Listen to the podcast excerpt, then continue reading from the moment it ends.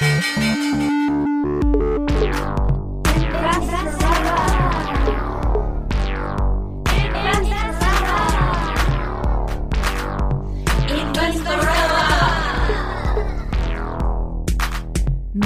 Larissa Krawitz. Hallo, liebe Investorellas, Folge 25. Wir haben somit silbernes Investorella Jubiläum. Juhu! Heute geht es um Nachhaltigkeit zum zweiten Mal, denn wir hatten in der ersten Staffel schon eine Nachhaltigkeitsfolge, aber in dem Bereich hat sich in den letzten zwei Jahren natürlich einiges getan. Also gibt es da viele Updates und wir haben auch eine richtig, richtig coole und nachhaltige Sponsorin für diese Folge, nämlich Uja. Die kennt ihr vielleicht schon. Uja ist ein Unternehmen aus Berlin, die Periodenunterwäsche produzieren. Aber nicht nur das. Ich meine, das würde ja an sich schon einmal reichen, ja, weil Periodenunterwäsche ist praktisch nachhaltig, gesund, es ist einfach ökologischer, spart wahnsinnig viel Müll und ist natürlich auch sehr, sehr bequem zu verwenden. Also es sind quasi Periodenunterhosen. Aber die Damen von Uja haben sich auch noch etwas mehr überlegt und haben noch ein anderes Problem gelöst. Nämlich, also die Mamis unter euch werden das kennen, ähm, das Stillen und Still-BHs. Ich habe ja einen kleinen Sohn und ich habe ihn auch, äh, solange es gegangen ist, gestillt. Und Uja produziert jetzt auch Still-BHs, also Bustiers, natürlich aus natürlichen Materialien mit drei Schichten. Viele von euch kennen die meisten Still-BHs, sind wirklich auch sehr, sehr, sehr viel synthetischem Material. Und normalerweise braucht man so Stilleinlagen, weil man nach dem Stillen natürlich noch einen Milchfluss hat. Und besonders krass ist es natürlich in der Nacht, wenn man dann aufwacht. Und diese Stillanlagen haben natürlich den Nachteil, dass sie meistens auch aus einer Plastikschicht sind, nicht luftdurchlässig. Und Uja haben mit ihren BHs dieses Problem gelöst. Das heißt, es ist ein Still-BH mit einer Schutzschicht, die eben Flüssigkeit aufnimmt, die atmungsaktiv ist, was ganz, ganz wichtig ist, einfach damit die Haut sich erholen kann, damit sich äh, keine Bakterien sammeln und ähm, damit man einerseits davor geschützt ist, mitten in der Nacht in einem Milchpool aufzuwachen, dass die Haut aber trotzdem noch atmen kann und dass man auch bequem stillen kann. Also ein ganz, ganz cooles Produkt und es ist schwer zu sagen, ob die Still-BHs cooler sind oder die Unterhosen cooler sind. Das dürft ihr dann entscheiden und damit euch die Entscheidung leichter fällt, gibt es auch einen 5-Euro-Gutschein für Uja. Also mit dem Code Investorella gibt es 5 Euro Rabatt im Uja-Shop. Das heißt, ihr könnt euch selbst von der Periodenunterwäsche oder den Still-BHs von Uja überzeugen.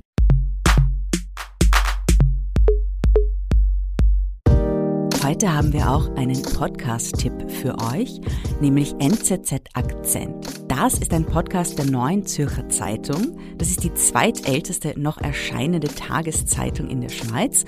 Und die haben einen Podcast geschaffen, der besonders für Investorinnen sehr wertvoll ist. Da geht es nämlich um internationale politische und wirtschaftliche Themen die in dieser Woche relevant sind.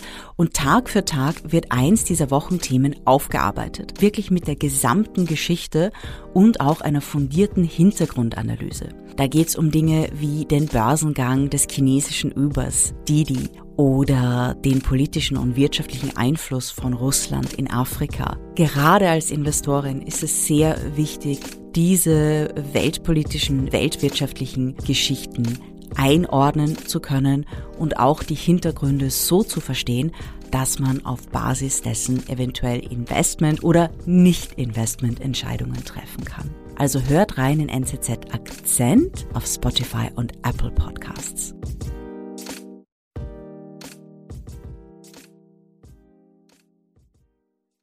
Ja, Larissa, heute reden wir über Nachhaltigkeit. Das wäre mal gut, jetzt nochmal zu klären. Was heißt jetzt nachhaltig genau? Was haben wir im Kopf, wenn wir über Nachhaltigkeit reden? Puh, also das ist, das ist natürlich nicht ein so einfaches Thema, weil es doch jetzt in der Finanzmarktgeschichte relativ neu ist, dass nachhaltiges Investment so populär ist. Bis jetzt gab es da auch äh, Biokraut und Rüben, wenn man so will. Es gab SRI, es gab SDG, es gab äh, ESG-Fonds. Äh, noch einmal kurz, was sind diese Definitionen? Wir haben es in der Folge in der ersten Staffel, in der Nachhaltigkeitsfolge mal kurz besprochen. Folge drei. Das war die Folge drei, ja. Genau. Äh, SRI, Socially Responsible Investing, da geht's vor allem um diesen CSR, Corporate Social Responsibility, aber eher so um diesen sozialen Aspekt, um den gesellschaftlichen Aspekt.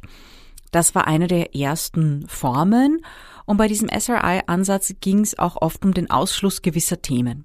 Also es kommt auch so ein bisschen aus der religiösen Ecke, dass äh, Leute, die eher religiös waren, aus den verschiedensten Religionen, ähm, gesagt haben, na, wir wollen nicht zum Beispiel in die Waffenindustrie investieren, weil wir glauben daran, dass es nicht gut ist, andere Menschen zu töten, dass das falsch ist. Und da gab es dann einige Ausschlüsse. Manche schlossen äh, Alkohol- und Tabakproduktion aus, äh, Waffen, Kriegsindustrie, äh, teilweise. Kinderarbeit auch? Ähm, Kinderarbeit, das kam ein bisschen später. Ah. Ähm, zuerst fing das an mit den Industrien, zum Beispiel auch die Glücksspielindustrie. Also, dass die diese Fonds gesagt haben, nein, wir investieren nicht in Casino-Gesellschaften zum Beispiel, weil wir eben glauben, Glücksspiel ist gesellschaftlich etwas Schlechtes. Genauso wie die Produktion von Kriegsmaschinerie und solchen Dingen.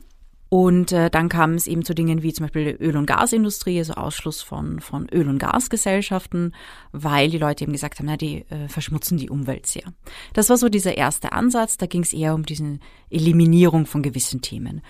Dann kam dieser ESG, Environmental Social Governance, dass man gesagt hat, okay, also es gibt auch Industrien, die verschiedensten Industrien, äh, die, die brauchen wir aber trotzdem. Ja, also dieser reine Ausschlussansatz, der bringt uns nicht so weit.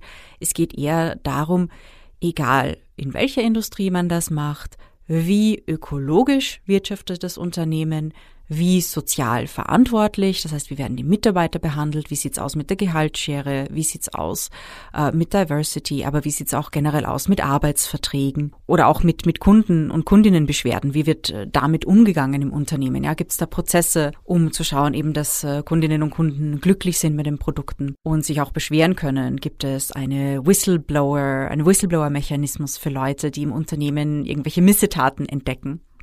Solche Dinge. Und dann das G, das steht für Governance. Und unter Governance versteht man generell, wie das Unternehmen geführt wird und vor allem wie transparent das Unternehmen geführt wird.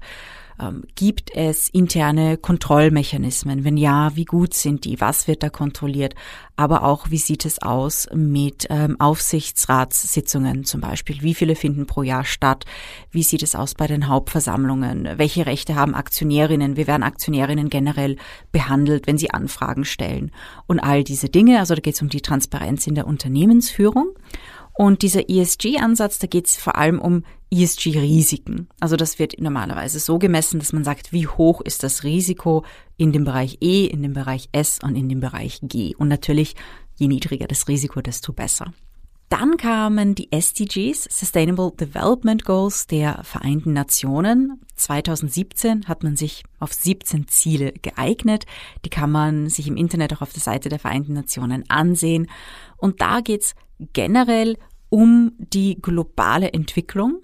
Und da geht sehr viel um einen guten Lebensstandard für, für alle Menschen auf der Welt. Also das sind Ziele wie zum Beispiel kein Hunger, keine Armut, also die Beendung von absoluter Armut oder so Dinge wie ähm, gesunde Nahrungsmittel, ökologische Ziele wie Artenschutz, aber auch äh, das Ziel Leben im Wasser. Das heißt nicht nur die Arten, die am Land leben, sondern eben auch der Schutz der Meere, dann saubere Energie für alle Menschen auf der Welt, äh, Geschlechtergerechtigkeit, aber auch so Dinge wie äh, Infrastruktur, so eine gute Infrastruktur für Menschen, ähm, Zugang zu Bildung, Zugang zu medizinischer Versorgung, aber auch, es ist ein Ziel, das oft überschätzt, unterschätzt wird, starke Institutionen, also Gerichtsbarkeit.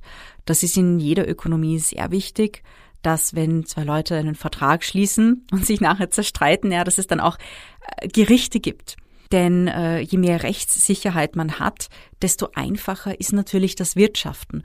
Wenn man nicht weiß von einem Tag auf den anderen, wie sich die Gesetze ändern, wie Gerichte urteilen, wenn es viel Korruption gibt zum Beispiel, das ist natürlich, dass das hindert wirtschaftliche Entwicklung sehr stark, weil man halt immer die Unsicherheit hat. Ähm, also äh, gute, starke Institutionen ist auch einer dieser Punkte. Und äh, der Klimaschutz ist natürlich da auch äh, inbegriffen. Und da gibt's jetzt schon einige Fonds, die eben sagen, also wir schauen nicht auf Unternehmensebene nur individuell, wie wirtschaftet dieses Unternehmen im Sinne von ESG, sondern zu welchen dieser SDGs trägt dieses Unternehmen bei. Wenn man sich SDG-Fonds ansieht, sind das öfters äh, kleine Medizintechnikunternehmen, weil eins der SDGs ist ja ähm, Zugang zu medizinischer Versorgung.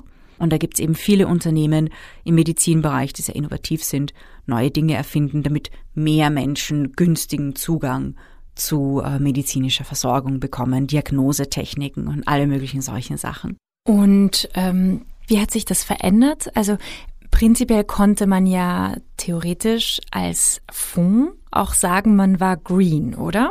Wie kann man das verifizieren, inwiefern ein Unternehmen oder äh, sagen wir ein ETF tatsächlich grün ist? Da gab es am Anfang eigentlich keine Regeln in dem Sinne. Also man musste, auch wie wir noch unsere erste Folge aufgenommen haben, da war das immer so, äh, wie, wie du auch gesagt hast, ja, das Greenwashing war immer so ein Thema, weil du konntest ja einfach deinen ganz normalen Fonds oder ETF, der war halt und hast du den Namen geändert auf Green. Und das war's. Ja.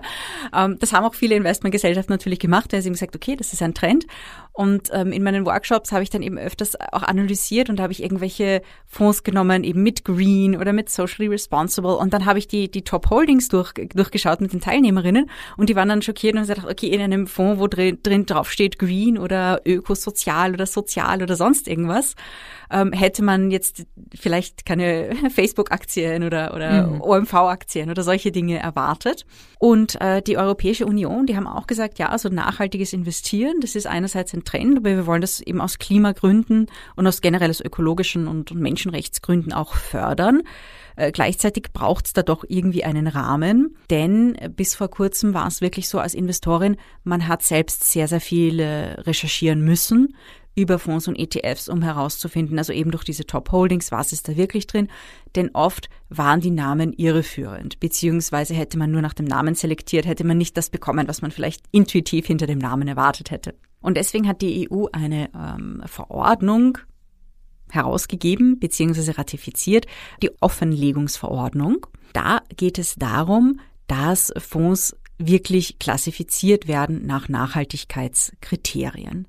Also da gibt's ähm, verschiedene Fonds. Es gibt Artikel 6 Fonds, Artikel 8 Fonds und Artikel 9 Fonds. Also Artikel 7 wurde irgendwie gestrichen. Hm. Definition. Definition. Also Artikel 6 Fonds sind ganz normale Fonds, ohne irgendwelche spezielle Nachhaltigkeitskriterien. Man muss ein bisschen aufpassen, diese Verordnung ist ganz neu, ist jetzt mit März 2021 in Kraft getreten. Nur weil ein Fonds ein Artikel 6 Fonds ist, heißt nicht unbedingt, dass er total unnachhaltig ist. Also es braucht natürlich eine, äh, eine Zeit, bis ähm, alle Fonds, alle ETFs ähm, sich auch selbst klassifizieren und, und raten lassen und diese ganzen Publikationspflichten erfüllen.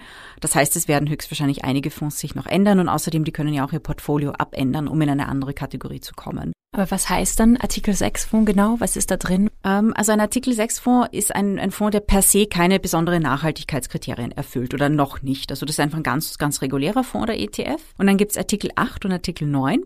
Und da sagt man oft hellgrün und dunkelgrün. Also Artikel 8 ist so hellgrün. Und das äh, geht eher in Richtung ESG-Fonds. Also das geht in Richtung derjenigen, die ähm, ökologische und soziale Kriterien erfüllen. Das sind eben die hellgrünen, Artikel 8. Und dann gibt's Artikel 9, dunkelgrün, also nochmal grüner. Und äh, die erfüllen noch zusätzlich die SDG-Kriterien. Das heißt, das sind einerseits Fonds, die man normalerweise als ESG-Fonds klassifizieren würde und zusätzlich dazu tragen sie auch zur Erfüllung dieser SDGs bei. Das heißt, da hat man so eine Kombination zwischen ESG und SDG und das sind dann eben die Artikel 9, die nachhaltigsten und äh, damit hat die EU auch so eine Art Raster geschaffen, damit äh, Fondsgesellschaften ihre Produkte und, also, und ETF-Fonds und ETFs selbst klassifizieren können. Und das ist für Investorinnen natürlich einfacher, weil da muss man selbst nicht so viel Research machen. Wobei ich würde das trotzdem empfehlen, denn es gibt ähm, und und darüber haben wir in der, in der Vergangenheit auch schon gesprochen. Ähm, es gibt Trade-offs zwischen ESG und SDG. Hm. Definition. Definition. Trade-off heißt im Prinzip, dass man nicht alles zur gleichen Zeit haben kann, sondern, sondern dass man manchmal zwischen einem oder dem anderen Ding wählen muss. Das Kompromisse heißt, machen muss. Ja, also im Prinzip Kompromisse. Und bei ESG und SDG gibt es das manchmal. Also ein, ein Beispiel, das ich sehr gerne nenne, ist sauberes Wasser. Sauberes Wasser für die gesamte Weltbevölkerung um das zu gewährleisten, muss man Wasserkraftwerke, Wasserrecyclingkraftwerke bauen, man muss äh, Wasserrohre legen, man muss wirklich Versorgungspipelines äh, auch, auch legen. Und um alle Menschen auf dem Planeten mit sauberem Trinkwasser zu versorgen, muss man natürlich auch ökologische Eingriffe machen. Also es ist extrem schwierig, einfach die technische Umsetzung und da geht es dann auch darum, wie ist das mit Flüssen? Ja, also man muss vielleicht Flüsse oder Seen für Trinkwasser anzapfen, was immer bis zu einem gewissen Grad ein ökologisches Problem darstellt. Also teilweise muss man sich entscheiden, okay, was ist mir wichtiger, die unberührte Natur oder Trinkwasser für mehr, also sauberes Trinkwasser für mehr Menschen. Das ist immer so, ähm, so eine Geschichte und da kommt man beim nachhaltigen Investment nicht darum herum andere Dinge. Das ist natürlich auch CO2-Ausstoß, Klimaneutralität. So ein kontroverses Thema ist auch immer das Elektroauto. Das Auto ist zwar emissionsfrei, aber dann ist natürlich die Frage, wie sieht es aus im Zuge der Produktion selbst? Da kommen wieder einige Rohstoffe zum Einsatz, die menschenrechtstechnisch problematisch sind oder eben auch äh, deren Abbau eine gewisse Umweltzerstörung verursacht. Also da hat man wieder dieses Thema. Und natürlich ist auch das Thema der E-Autos und der Stromversorgung. Denn wenn wir mehr E-Autos haben, wo wird der Platz für die Ladestationen sein? Wie wird dieser Strom produziert werden, um ähm, all die E-Autos wieder aufzuladen? Können wir schon so viel erneuerbaren Strom produzieren? Das ist auch immer so eine Frage. Und das sind halt gewisse Problematiken, die zur aktuellen Zeit noch nicht gelöst sind. Da müssen wir erst hin. Das heißt, als Investorin muss ich auch gewisse Unschärfen und gewisse Kompromisse akzeptieren. Das heißt, du meinst, man soll als Investorin selber die Entscheidung treffen, was ist meine Priorität? Also ist es eher eben dieser soziale Wert oder ist es ökologische Natur? So meinst du, sollte man sich am Anfang ein Werte-Mindset zurechtlegen oder wie? Ja, absolut. Ich glaube, wenn man das mit dem nachhaltigen Investment ernst nimmt, dann hat es sehr viel mit den persönlichen Werten zu tun. Das ist keine Sache, die man ähm, eins zu eins wissenschaftlich lösen kann. Weil sobald man so einen Kompromiss hat zwischen Ökologie und einer guten Versorgung der Bevölkerung, dann, dann muss man sich irgendwie entscheiden. Und es ist wirklich schwer, das eindeutig zu bewerten. Es gibt da verschiedene Ansätze, aber da gibt es auch verschiedene Meinungen. Also das ist nicht jetzt Mathematik, wo es mhm. eine Lösung gibt. Ähm, und da kommen natürlich auch die Werte ins Spiel. Eine Sache, die, ähm, die ich persönlich schon wichtig finde, also ich finde diesen sozialen gesellschaftlichen Aspekt der SDGs sehr wichtig. Warum? Denn wenn Menschen einen gewissen gesicherten Minimallebensstandard haben, dann machen sie sich um die Umwelt mehr Gedanken. Und ich glaube, dass es eben wichtiger ist, die, die Menschen mit dem, überall auf der Welt, mit dem Nötigsten zu versorgen, denn Menschen, denen es wirklich am nötigsten fehlt, die machen sich natürlich nicht Gedanken um Themen wie Umwelt oder Recycling oder sonstige Dinge. Das ist eher ein Mittelschichtthema. Und ich denke mir, je mehr Menschen wir in die globale Mittelschicht hineinbringen, desto mehr werden diese Menschen auch auf das Thema ähm, Ökologie achten und auch Wert legen. Also ich halte das für, für sehr wichtig und generell ähm, auch ein, ein anderer Punkt, den habe ich auch mal irgendwie in einem Vortrag gehört, ist natürlich das Thema Kinderarmut und äh, Ernährung oder Unterernährung in der Kindheit. Das, äh, also kindliche Unterernährung bringt sehr, sehr viele gesundheitliche Probleme mit sich, was natürlich dann in der Zukunft äh, alle möglichen Schwierigkeiten oder Gesundheitskosten, Behandlungskosten mit sich bringt. Aber je besser ein Kind in seiner frühen Kindheit ernährt wird, desto eher geht es zur Schule, also desto eher äh, bringt es gute schulische Leistungen. Und natürlich ist es praktisch, mehr gut gebildete Menschen auf der Welt zu haben. Also finde ich dieses Thema ganz, ganz wichtig. Also die, die äh, Ernährung von Babys und Kleinkindern. Denn je mehr Kinder zur Schule gehen, je mehr Kinder im wissenschaftlichen Bereich etwas lernen, desto mehr zukünftige äh, Erfinderinnen haben wir dann auf der Welt. Und das kann nur praktisch sein. Also ja. das, deswegen finde ich diese Themen sehr wichtig. Aber es gibt dann eben auch Leute, die doch eher auf der ökologischen Seite sind und sagen, nein, also ich ziehe die ökologischen Aspekte den sozialen Aspekten doch vor, weil ich glaube, dass zuerst die Ökologie und dann das Soziale, also das ist bis zum gewissen Grad doch eine persönliche Entscheidung. Und wenn wir zurückgehen zu dieser Offenlegungsverordnung, die jetzt äh, 2021 in Kraft tritt oder in Kraft getreten ist schon, Wer verifiziert das? Also ist es, gibt es dann, äh, wenn man jetzt in einer Kategorie ist, als, als Fonds, zum Beispiel in der Kategorie 9, also dunkelgrün, also super äh, ökologisch plus sozial, also ESG plus SDG, wer verifiziert, dass ich wirklich als Fonds da in dieser Kategorie bleibe und tatsächlich das mache, was ich ausgebe zu tun? Also das läuft äh, meistens über, über Ratinggesellschaften. Und es haben sich ja im Nachhaltigkeitsbereich bereits einige Ratinggesellschaften etabliert. Und deswegen habe ich das auch zuerst gesagt zu diesen Artikel 6 Fonds. Es gibt aktuell natürlich noch viele Fonds, viele Fondsgesellschaften, die noch nicht wirklich die Zeit hatten, sich selbst äh, raten zu lassen. Und ähm, das steht dann natürlich in den Factsheets, in den Prospekten und äh, wird im Prinzip sind die, die FMA, die BaFin, die eigentlich die Prospekte von Fonds äh, auch kontrollieren und äh, das sind, ist, ist es in jedem Land ein bisschen anders, je nachdem, wie die Regularien gestaltet sind. Und im Prinzip ist es immer de facto die Behörde, die die Korrektheit der Fondsdokumente des Fondsprospekts kontrolliert, die natürlich dann auch schaut, okay, ist, ist dieser Fonds geratet? Ähm, und wenn, wenn der Fonds oder ETF geratet ist, dann darf man eben auch diesen Artikel 8 oder Artikel 9 ähm, im, im Factsheet anführen. Und was hat die EU sonst äh, in den letzten Jahren gemacht? Also gab es irgendwie andere Innovationen oder so?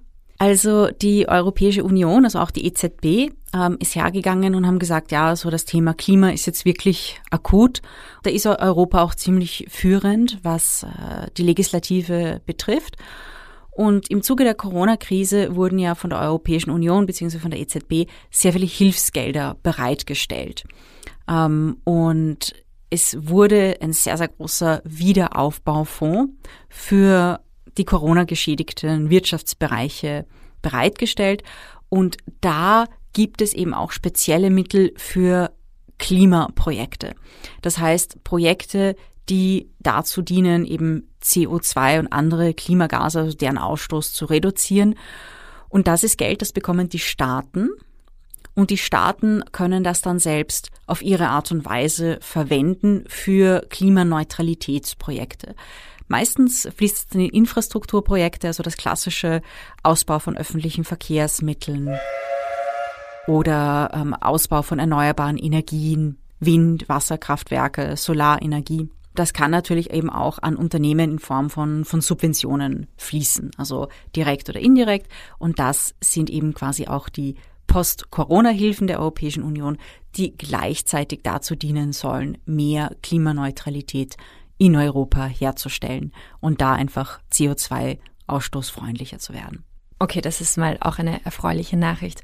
Und wenn ich jetzt als Investorin prinzipiell jetzt auf der Suche nach äh, Unternehmen bin, die tatsächlich eben äh, nachhaltig sind, wie gehe ich davor oder wie gehst du äh, vor? Weil die eine Sache ist eben zu schauen, ähm, bei Fonds, ob sie diesen Artikel 9 oder Artikel 8 entsprechen oder klassifiziert sind. Aber wie kann man sonst, wenn ich Aktien beispielsweise kaufen will, äh, wie geht man da vor? Also ich habe da eine sehr, sehr coole Methode gefunden, weil im Prinzip das nachhaltige Investment ähm, es hat, es gibt immer noch das Problem, dass das Thema sehr neu ist und dass es nicht so viele große börsennotierte Unternehmen gibt, die wirklich einen starken Nachhaltigkeitsfokus haben. Mhm. Wir haben also ein, einer der Bereiche, die, die ich sehr nachhaltigkeitssignifikant finde, ist der Bereich Novel Foods, also neuartige Nahrungsmittel.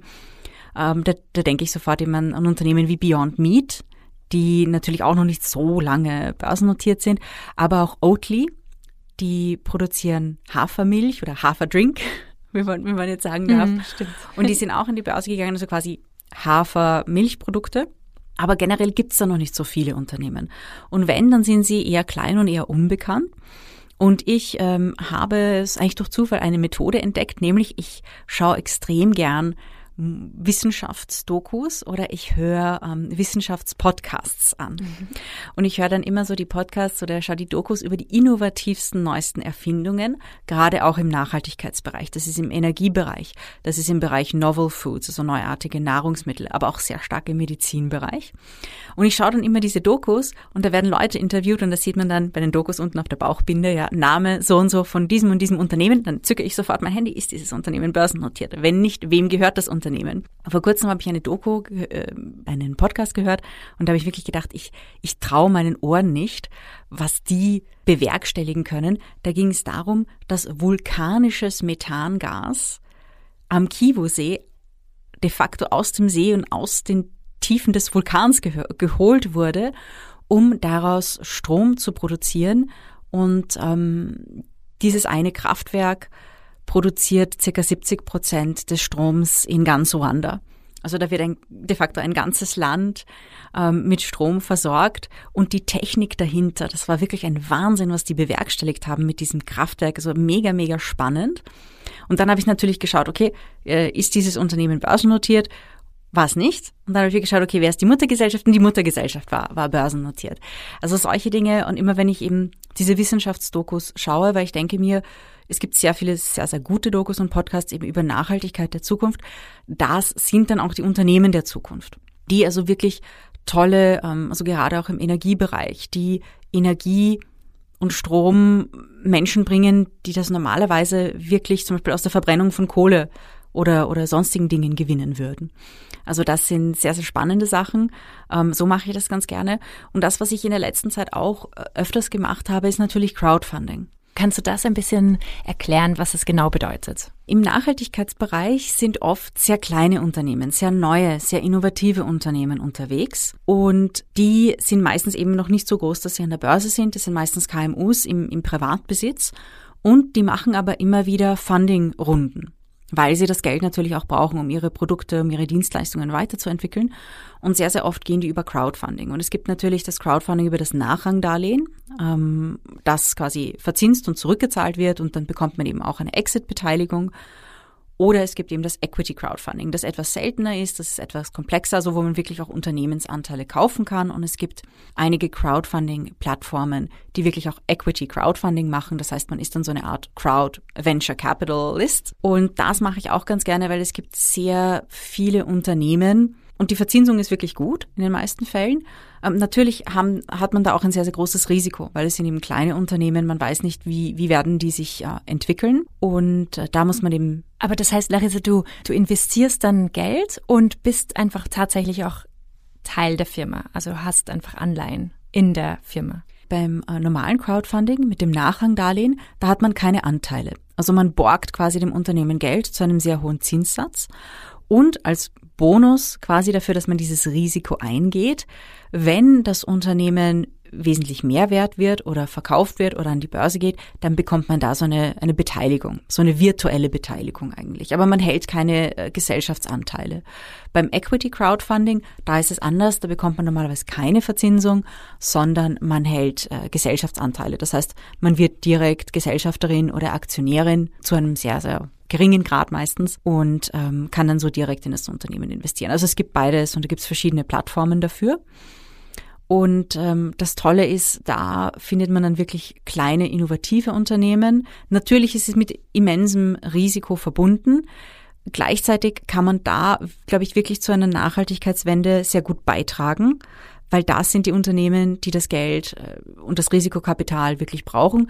Und das sind oft Unternehmen, die wirklich sehr, sehr coole und innovative Produkte haben, bei denen man denkt, okay, das sind die Produkte der Zukunft und äh, auch sehr, sehr viel im Mobilitätsbereich oder ähm, im Gesundheitsbereich gibt es da auch immer wieder coole Projekte und da schaue ich gerne auf den Crowdfunding-Plattformen nach. Das heißt, es gibt auch als Investorin die Möglichkeit, in Crowdfunding zu investieren, also zum Beispiel in Equity Crowdfunding. Aber dann gibt es ja auch noch das Venture Capitalist Funding, das du hier in Europa etwas kritisch betrachtest, Larissa. Kannst du sagen, was das ist und wie es funktioniert?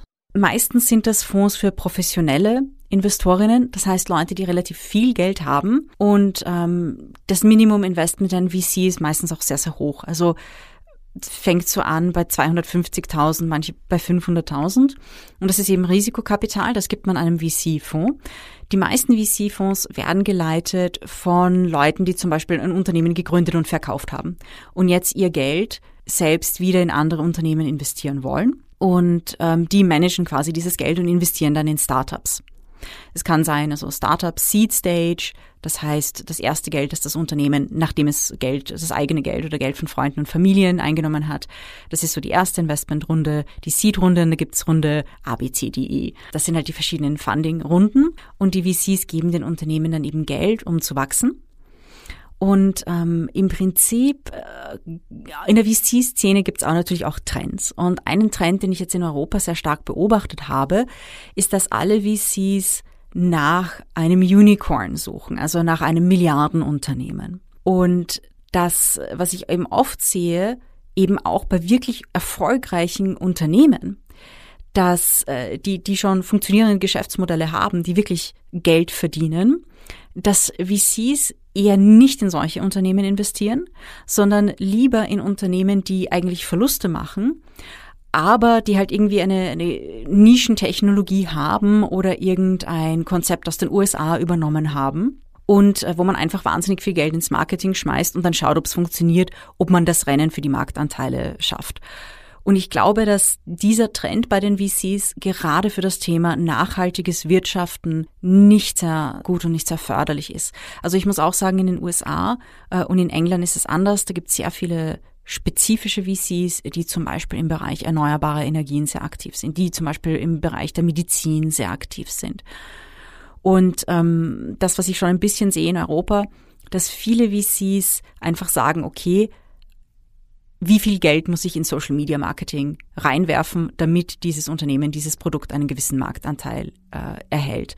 Und ich glaube, dass da oft äh, nicht, nicht so ideale Geschäftsmodelle auch gefördert werden. Und äh, ich habe vor kurzem ein richtig, richtig gutes Buch gelesen. Das habe ich vor ein paar Jahren schon gelesen, aber jetzt habe ich es wieder gelesen. Ähm, das heißt Animal Spirits von äh, Robert Schiller und der zweite Autor heißt Akalov aber sein Vornamen habe ich jetzt vergessen. Und äh, bei Animal Spirits geht es darum, dass die meisten unserer ökonomischen Modelle nicht die menschliche Irrationalität, also unsere Animal Spirits quasi bedenken. Und das sehe ich da auch so ein bisschen. Und in diesem Buch gibt es einen Satz, den ich wirklich cool fand, nämlich, dass der Markt uns alles liefert, was wir kaufen wollen. Aber dass wir nicht das kaufen, was wir brauchen, sondern dass wir dazu tendieren, das zu kaufen, was wir wollen oder das zu kaufen, was wir glauben, dass wir brauchen. Und ich fand das so, so, so richtig, richtig gut, weil man sieht schon, wenn äh, Konsumentinnen und Investorinnen gewisse Dinge verlangen, dann liefert der Markt das auch. Also es ist einfach auch in sehr, sehr vielen Dingen, man sieht es mit Bioprodukten, man sieht es mit äh, veganem Essen. Es ist einfach, wenn die Nachfrage da ist, der Markt entwickelt die, die Produkte und zwar relativ schnell. Und es ist auch ganz interessant, das hat auch, ähm, wer ist der Larry Fink, der Chef von, oder einer der Vorstände von BlackRock, quasi der größten Investmentgesellschaft weltweit und auch äh, iShares, die ETF-Gesellschaft gehört zu BlackRock und allein schon über die iShares ETFs hält BlackRock wahnsinnig viele Aktien an großen Unternehmen. Und er hat nun auch gesagt, also ich meine, er hat einerseits vor glaub, 2018, 2019 gesagt, naja, wir werden die Welt wohl nicht retten können. Und er hat gleichzeitig gesagt, im Prinzip, dass BlackRock auch in die Dinge investiert, die Investorinnen wollen, aber dass in den ganzen Bewertungsmodellen das Thema Klima und Klimakrise mehr und mehr einfließt. Und um langfristig gut zu investieren, muss man eben auch in klimaneutrale Projekte investieren. Und BlackRock, die haben ja auf den Hauptversammlungen eine riesige, riesige Macht. Durch ihre Aktienpakete werden eben nun große Unternehmen so ein bisschen pushen, dass die einfach nachhaltiger, dass die klimaneutraler werden. Und ich finde, das ist auch ein gutes Beispiel, dass da die, die Nachfrage, wenn die Nachfrage da ist, dass die Investmentsgesellschaften sich dann noch sehr, sehr schnell, sehr, sehr schnell bewegen. Und ich glaube, das fehlt bei, bei manchen VCs in Europa noch, also der Nachhaltigkeitsaspekt. Und interessant ist natürlich auch, wie die VCs strukturiert sind ähm, oft, wie sie denken und und das ist lustig, dass wir dass wir Uja heute äh, als Sponsorin haben, weil das ist ein super super Beispiel. Manche von euch werden vielleicht mitbekommen haben äh, Pinky Gate. Da ging es um die Pinky Gloves. Wie, wie hast du das erlebt, John? Oh ja, das war spannend. Ähm, also kurz zum Kontext. Höhle der Löwen ist ja eine deutsche Fernsehshow, in der UnternehmerInnen ihr Konzept, also ihr Geschäftskonzept vorstellen und möglicherweise ein Investment bekommen. Auf jeden Fall haben vor einiger Zeit, also vor einigen Monaten, zwei Männer ein Investment bekommen für ihre Pinky Gloves. Das war ein pinker Plastikhandschuh, mit dem Frauen Hygieneartikel unter Anführungszeichen hygienisch und diskret entsorgen können. Ja, das hat ja einen riesigen Shitstorm ausgelöst. Es war auch teilweise ein bisschen zu radikal. Also diese zwei Männer haben auch Morddrohungen bekommen, was ja auch total verrückt ist und übertrieben. Aber eben weil du es erwähnt hast, ich fand es so spannend, weil unsere Sponsorin, also UIA, OOIA, ähm, waren auch bei der Höhle der Löwen eingeladen, wurden auch dort eingeladen und haben kein Investment bekommen für ihr unglaublich gutes äh, Unternehmen und ihre wirklich innovativen Ideen und innovative Technologien, die halt tatsächlich nachhaltig sind. Ja, also ich fand eben auch diese, nach, nach Pinky Gloves, nach dieser Pinky Gate Geschichte, oh ja, die haben ja auch wirklich cooles, cooles Statement auf Instagram gemacht und darüber gesprochen und haben, haben das auch wirklich gut gestaltet, weil wie du gesagt hast, ja, die Typen, die diese Pinky Gloves erfunden haben, haben quasi dann Morddrohungen bekommen und lauter solche Sachen, was absolut nicht okay ist. Also ich, ich sah das auch wirklich auch einen schwarzen Tag des Feminismus und da gab es viele Postings, die richtig gut gemacht waren. Man, man, kann ja das Produkt kritisieren. Und es gab viele Postings, die sich drüber lustig gemacht haben. Und ich finde, Humor ist eine der besten Formen der Kritik. Aber natürlich Gewaltandrohungen und Morddrohungen, sowas, das geht natürlich gar nicht. Ja, oder dass auch deren Familien und deren Kinder bedroht worden. Das, sowas geht gar nicht. Und diese Geschichte, aber gerade, dass das UJA eben kein Funding bekommen ja. hat und dass so ein cooles stark wachsendes Unternehmen draus geworden ist. Das zeigt bis zu einem gewissen Grad, dass auf der VC-Ebene die Unternehmens- und Produktselektion noch nicht wirklich so gut funktioniert. Weil ich glaube, ich glaube, es liegt auch ein bisschen an, an der, der Sichtweise der, der, ähm, der VCs, vielleicht ein bisschen an der mangelnden Diversity. Da machen VCs jetzt auch schon ein bisschen was. Nur ich glaube, es sind doch einige einfach diesem, diesem Trend verfallen. Wie können wir ein Unicorn finden oder welches Konzept können wir aus anderen Ländern bei uns quasi, quasi umsetzen? Und es gibt viele Geschäftsmodelle, die, die ich jetzt für nicht so gut halte, wo ich mich jetzt persönlich wundere, warum die ähm, so, so gut funktionieren. Gleichzeitig sind wahnsinnig viele Geschäftsmodelle einfach wirklich rein durch, durch ähm, Social Media Marketing getrieben. Und Social Media Marketing, das ist ja auch okay, gerade für kleinere Startups, um sie bekannt zu machen. Nur ich glaube, im VC-Bereich, dass man da als Investorin, wenn man nachhaltig investieren will, wirklich die Zukunftsunternehmen fördern, dass man da wahnsinnig viel machen kann. Und ich, ich sehe da auch ein bisschen den Ball bei den VCs, wobei gleichzeitig habe ich in den letzten Tagen entdeckt, die US-amerikanischen VCs, die schlafen ja nicht. Die kommen jetzt teilweise nach Europa. Und, und die sind natürlich auch geschickt und die werben für sich selbst als VC mittlerweile aus, äh, auf Social Media. Und ich glaube, dass ähm, mit, mit dieser Art und Weise, dass die vielleicht da sogar ähm, Vorreiter sein werden, auch bei, bei ähm, europäischen Investments im Nachhaltigkeitsbereich, eben weil sie sagen, hey, wir sind darauf ausgerichtet und da müssen die europäischen VCs auch nachziehen, weil ich glaube schon, dass es wichtig ist, Entrepreneurship, wirkliches Entrepreneurship, also Unternehmertum zu sponsern, weil gerade im Nachhaltigkeitsbereich, ich kenne so viele Unternehmer und Unternehmerinnen, die echt geile Companies aus dem Nichts aufgebaut haben. Und das ist Entrepreneurship, ja. Und das sind aber genau die Unternehmen, die, die nie irgendwie externes Funding bekommen haben und auch nicht bekommen hätten. Und da denke ich mir, also als Investorin würde ich wirklich, also selbst in Unternehmen investieren, das, das geht schon. Also es ist ein bisschen schwieriger. Generell würde ich aber nur in VCs gehen, wo man wirklich auch weiß, okay, die investieren in die Nachhaltigkeitsprojekte der, ähm, der Zukunft und haben das ganze Thema auch im Blick. Also ich glaube, da, da ist noch viel, viel Luft nach oben und deswegen gehe ich jetzt her und sage, ich, dann investiere ich lieber in Crowdfunding oder wenn ich die, die Chance dazu habe, direkt in nachhaltige Unternehmen, die ich gut finde. Wobei die kommen natürlich auch eher aus, aus meinem Umfeld dann. Also das ist nicht etwas, das man vielleicht googeln kann. Also das macht es ein bisschen schwierig. Ja, das heißt, Larissa, wir haben jetzt äh, viel darüber geredet, wie man auch als Investorin investieren kann, also welche Unternehmen, wo man die Unternehmen findet, äh, welche Fonds es gibt, was für Kriterien es gibt, auch wie man sonst auch investieren kann, also dass es Crowdfunding und VC gibt. Aber gibt es auch sowas wie ökologische Banken? Ja, die gibt es mittlerweile, gibt es mehr. Also es ist ähm, in Österreich ist das noch äh, relativ dünn besiedelt, wenn man dann wirklich genau schaut. Aber in Deutschland gibt es schon mehrere. Es gibt die GLS Bank und die Umweltbank AG, die gibt es schon sehr, sehr lange.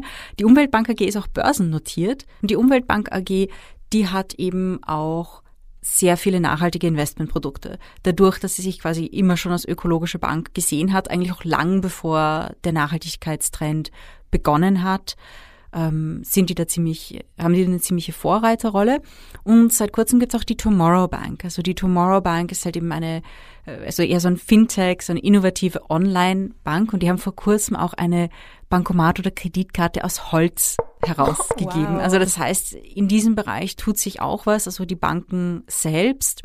Ähm, die Frage ist natürlich, die anderen Banken, viele haben eben auch Nachhaltigkeitsprojekte, nur große Banken, das sind eben solche großen Tanker, die nicht so leicht zu manövrieren sind. Aber ich glaube, da wird sich auch einiges tun äh, für Investorinnen, die eben wirklich sagen, hey, ich möchte auch nachhaltiges Banking, das eben GLS, Umweltbank AG äh, oder die Tomorrow Bank sind da so, so Anlaufstellen. Gibt es bestimmte Medien für nachhaltiges Investieren, die du jetzt uns äh, mitgeben wollen würdest? Also es gibt äh, einige äh, Sachen schon. In Österreich gibt es einen sehr coolen Newsletter, der heißt Öko Invest.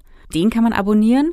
Und der Autor von Öko Invest, Max Demel, hat auch ein Buch geschrieben, das heißt das Handbuch Grünes Geld. Da findet man auch einfach wahnsinnig viele so de facto im deutschsprachigen Raum alles, was man zum Thema nachhaltigen, nachhaltiges Investment wissen muss. Äh, Fondsgesellschaften, Banken, Kooperativen, aber auch diese ganzen Off-Market-Deals, also wo man direkt investieren kann. Ähm, zum Beispiel auch in erneuerbare Energieprojekte, Crowdfunding-Plattformen. Das ist sehr, sehr, sehr, sehr viel drin. Dann gibt's auch vom Verein für Konsumenteninformation, vom VKI, gibt es das, es nennt sich das Spargutbuch. Da geht es um generell um nachhaltige Finanzen, nicht primär so um das Thema Investment, aber auch um generell das Thema grünes Geld, wie man mit Spareinlagen auch umgehen kann, ähm, wie das mit verschiedenen Banken ist. Das kann man sich sogar gratis downloaden als PDF. Auf der Website des VKI gibt es irgendwo. Das äh, sind so die Medien. Und das, was man eben auch sagen muss, ist, dass so ESG, SDG, diese ganzen Ratings auch immer mehr Einzug in die großen Finanzwebseiten finden. Also zum Beispiel Yahoo Finance, das ich sehr oft verwende, hat da schon äh, sehr detaillierte Ratings dazu und in andere Finanzmedien fließt das auch mehr und mehr ein. Gut. Nun, liebe Larissa, kommen wir zu unserem Interviewgast. Wir haben heute einen ganz, ganz besonderen Gast im Interview, jemand, der sich wohl besser mit dem Thema Nachhaltigkeit auskennt als die meisten Menschen in Österreich. Bei uns ist heute Armand Collard. Er ist der Gründer von ESG Plus, einem Nachhaltigkeitsdatenprovider. Und ihr kennt das Unternehmen vielleicht viel besser aufgrund deren Research-Plattform cleanvest.org. Wir haben im Podcast schon öfters darüber gesprochen. Eine Plattform, auf der man Nachhaltigkeitsdaten zu Fonds und ETFs findet oder auch die Fonds und ETFs, die man bereits hat, eingeben kann und dann kann man schauen, wie nachhaltig die sind.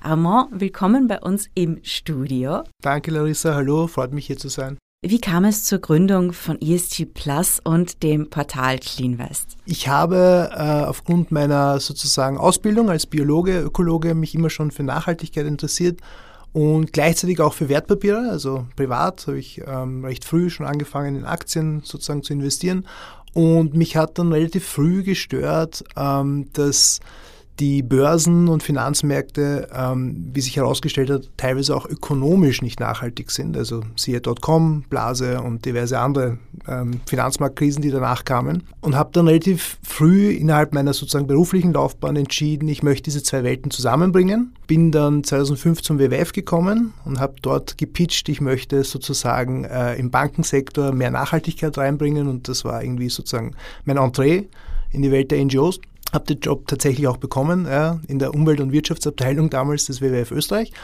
äh, und habe dann fortan zehn Jahre lang nichts anderes gemacht, als mit Finanzunternehmen Nachhaltigkeit zu pushen, bei den Produkten, im Kerngeschäft. Und ja, irgendwann nach zehn Jahren gab es die Opportunity sozusagen für mich einen, einen Spin-off zu gründen. Und das war dann äh, ESG Plus, und ich durfte dann auch einen Teil des Teams mitnehmen, die Modelle, die wir entwickelt haben, mitnehmen, um sie auch weiterhin für WWF auch weiter zu betreiben als Kunde dann. Äh, und ja, seitdem hat dann die Reise mit in der Selbstständigkeit mit ESG Plus begonnen. Und Clean West war immer schon unsere Vision. Wir wollen nicht nur die Daten für uns behalten, diese ESG-Daten, ähm, diese Nachhaltigkeitsanalysen, sondern wir wollen es auch für jeden Mann, jede Frau sozusagen zugänglich machen, weil das einfach gefehlt hat. Diese Transparenz hat gefehlt und die Idee war einfach, wenn du Werte mit deinem Geld in Einklang bringen möchtest, dann braucht es eine Plattform, die gab es damals noch nicht und das war die Gründung von sozusagen Clean West. Ja, ich habe mich sehr gefreut, wie ich CleanVest entdeckt habe, weil ich immer dachte, das ist praktisch. Man kann es ja nutzen einerseits, indem man die ISIN-Nummern der Wertpapiere eingibt, die man bereits hat, um zu schauen, okay, wie nachhaltig ist dieser ETF, dieser Fonds, welche Kriterien werden erfüllt, welche Kriterien werden vielleicht verletzt. Also da gibt es viele Kriterien. Aber man kann es auch anders, also das Pferd von hinten aufzäumen oder von vorne, ja. je nachdem, was, was eure Intention war. Aber man, man kann direkt nach den Kriterien filtern und dann findet man Wertpapiere, die die Nachhaltigkeitskriterien erfüllen. Und geht es da weit über ESG und, und SDG hinaus. Äh, kannst du uns vielleicht ein bisschen was darüber erzählen, wie ihr eure Nachhaltigkeitsdaten erstellt, was da die Quellen sind, weil da steckt ja wahnsinnig viel Research dahinter, ja. wie ihr darauf kommt zu sagen, okay, in diesem ETF ist so und so viel äh, Schutz indigener Rechte mhm. drin oder hier muss man aufpassen wegen Kinderarbeit. Ähm, wie, wie kommt ihr auf diese Daten? Ja, gerne. Also ähm, das sind tatsächlich die zwei wichtigsten Use Cases. Äh, bin ich schon investiert? Dann kann ich sozusagen die ISINs eingeben, die Produkte checken und äh, den Abgleich machen mit den eigenen Werten, mit dem eigenen Wertekompass sozusagen.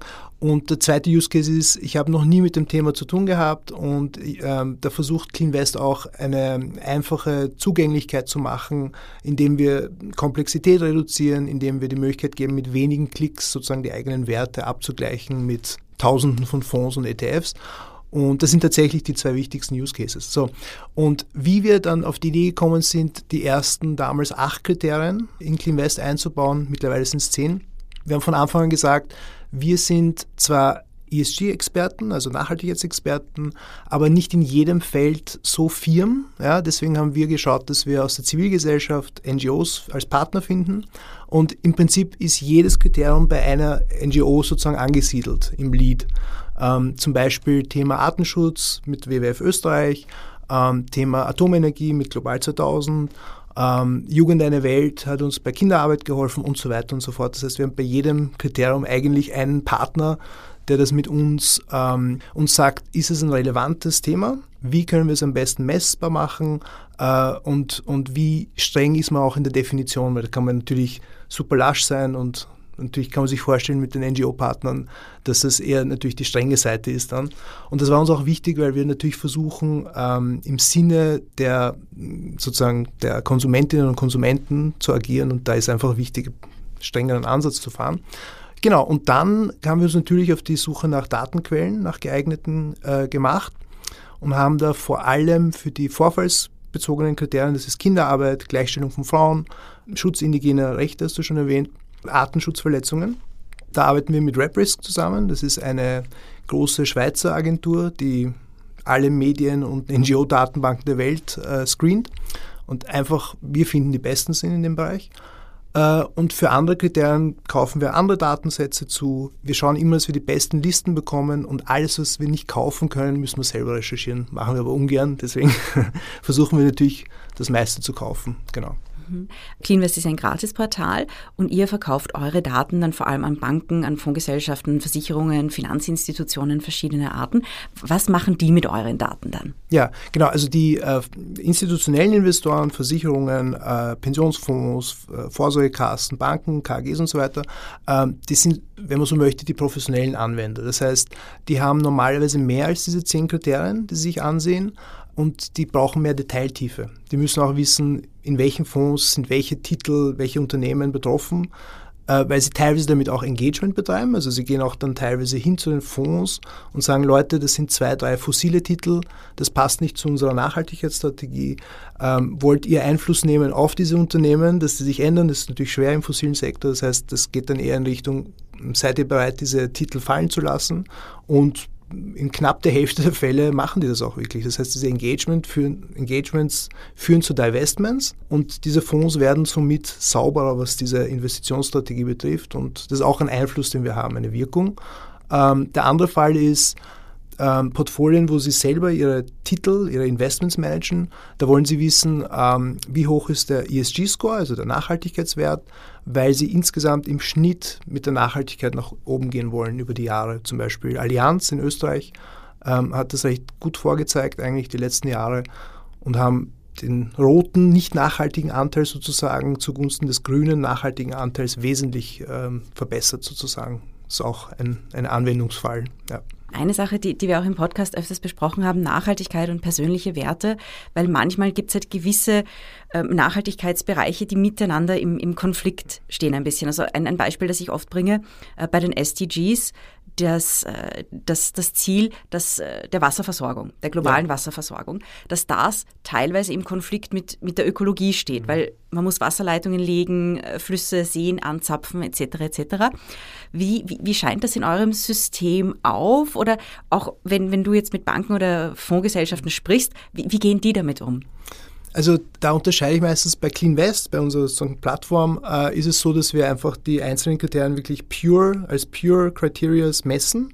Äh, und da muss der Konsument, die Konsumentin entscheiden, ob die Trade-offs, die dann möglicherweise und, und die unweigerlich auftreten, ähm, für die eigenen Werte passend sind oder nicht. Und da gibt es natürlich, kann man super streng sein, dann wird es weniger Fonds geben am Ende oder, oder halt ein bisschen äh, bereit sein, äh, irgendwie hier und dort Kompromisse einzugehen. Bei den institutionellen Investoren ist es so, dass sie in der Regel differenzierteres Bild haben, weil die sehr viele ESG-Kriterien anwenden und eher versuchen, diesen Durchschnittsscore in die Höhe zu bekommen.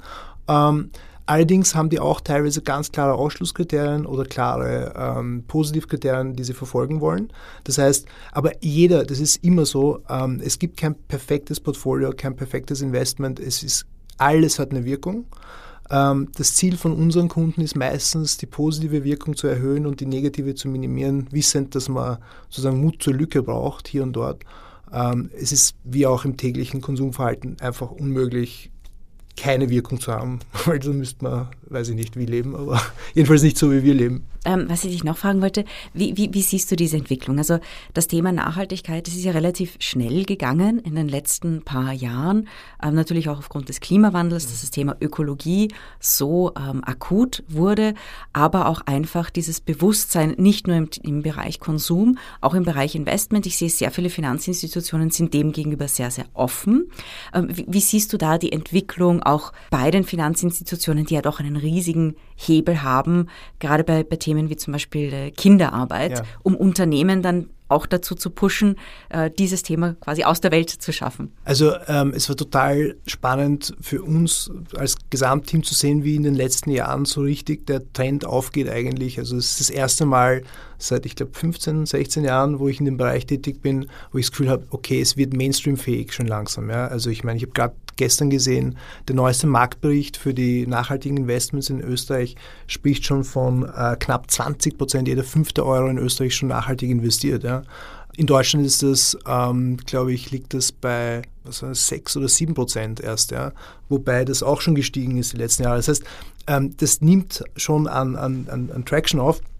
Ähm, ja, äh, es ist einfach für uns trotzdem wichtig, ähm, ein bisschen Watchdog-Funktion zu haben, ja, zu sagen, okay, die, die Fonds screenen wir nach unabhängigen Kriterien und, und da gibt es hier und dort dann auch manchmal grün titulierte Fonds, die vielleicht doch nicht ganz so nachhaltig sind, ja, und aber auch teilweise konventionelle Fonds, die grüner oder nachhaltiger sind, als man glauben würde.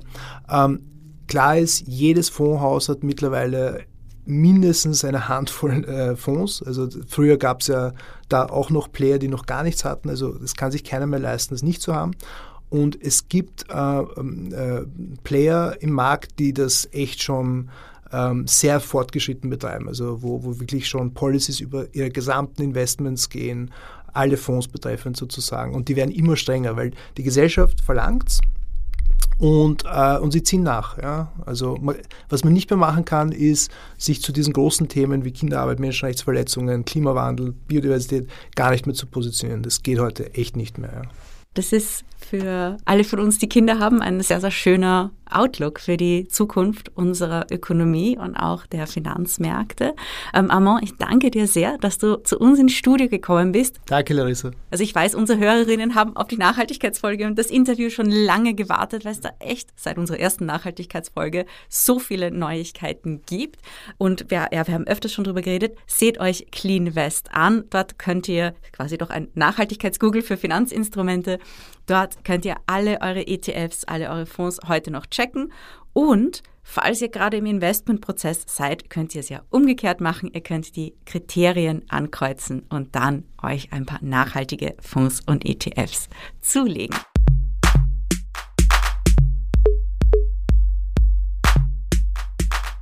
Liebe Investorellas, in diesem Podcast habt ihr sehr viel Zusätzliches über Nachhaltigkeit und nachhaltiges Investieren gehört.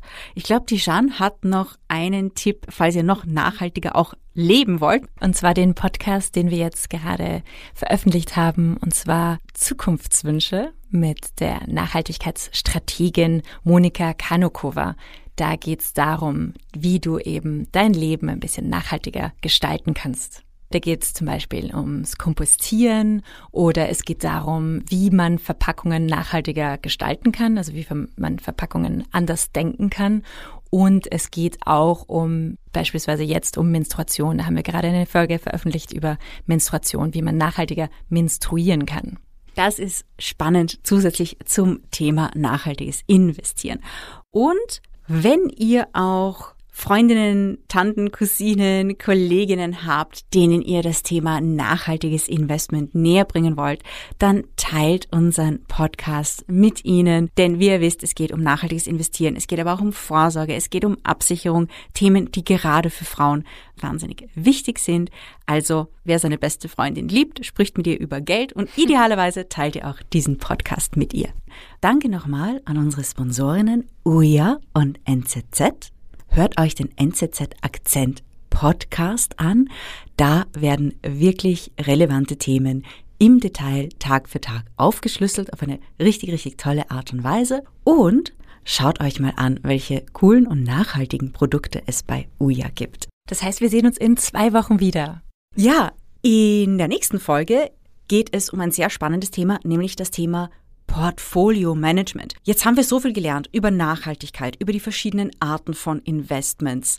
Und die Frage ist natürlich, wie setze ich dann mein persönliches Portfolio zusammen? Wie viel wovon nehme ich, um meinen Portfoliokuchen zu backen? Und da haben wir wieder einen ganz tollen Gast, der einen Fonds managt. Bis dahin wünsche ich euch viel Spaß und Erfolg beim Investieren. Tschüss!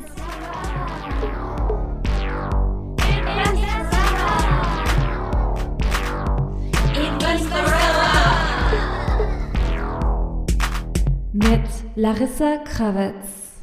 Dieser Podcast wurde präsentiert von Oh, wow.